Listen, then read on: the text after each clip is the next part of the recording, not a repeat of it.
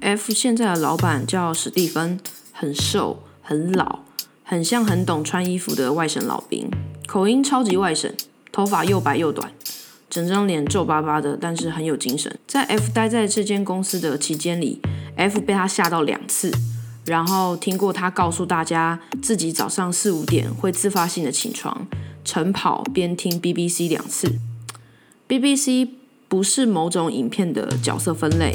是英国广播电台的意思。呃，F 怕这一世代的人会搞错，所以这边特别补充说明一下。吓到的原因是 F 的办公桌靠在他办公室门口出来的右侧，所以他有时候会突然跳出来大叫一些主管的名字，叫他们滚进去开会。F 就会吓到把手上的滑鼠扔到墙上，然后发出一些很没出息的 之类的声音，然后一整天惊魂未定。F 刚进公司大概三个月。被公司人潮推挤着进办公室最大的会议室，桌上有两个大蛋糕。F 听到其他不认识的同事说，其中一个蛋糕是核桃口味的，所以 F 有点开心。然后大家就排排站，等着领蛋糕。大家都拿了蛋糕，然后就站着。F 看没人真的开始吃，F 也不敢放进嘴里。那核桃是漂亮的亮咖啡色，看起来有够脆，还沾裹着白绵绵的香甜奶油，在海绵蛋糕里若隐若现，看起来真赞。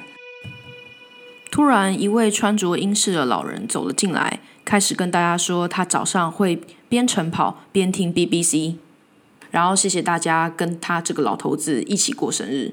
他在讲其他事情时，F 数了一下会议室里总共有多少人。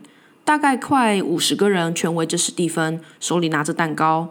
结果突然，他老婆走了进来，精致短发、大颗耳环，一身深蓝的旗袍，有红花绿龙在她的裙角，圆头亮色短跟鞋，肩上披着白茸茸的披巾，饱满的唇色。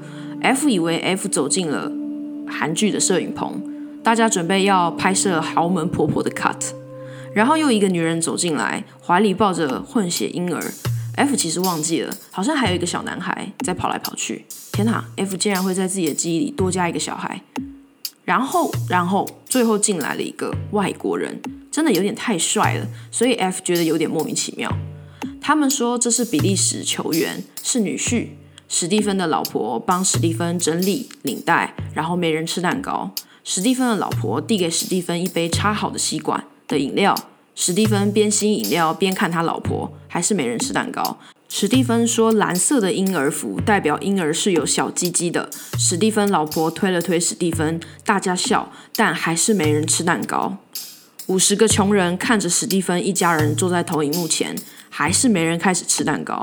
然后史蒂芬想起什么似的，鼓励大家可以开始吃蛋糕了。天哪，那个蛋糕真的是好吃极了！然后 F 也觉得受伤极了。F 以为 F 已经习惯任何一种形式的阶级差距，但 F 想自己可能从来没有习惯过。不习惯是否也是一种特别？F 是否可以安心的接受自己的不习惯？史蒂芬的孙子还有自己的英文网站，大家可以自由的上去留言，让他长大以后可以不受时间限制，接受大家所有的祝福。他的网站被浓缩成 QR code。精美的印在贺卡上，附了一包感觉很难吃的蓝色比利时巧克力。F 一颗都没有吃，那个核桃蛋糕实在令人印象深刻。谢谢老板，老板生日快乐！大家一起说道，然后开始吃美味的核桃蛋糕。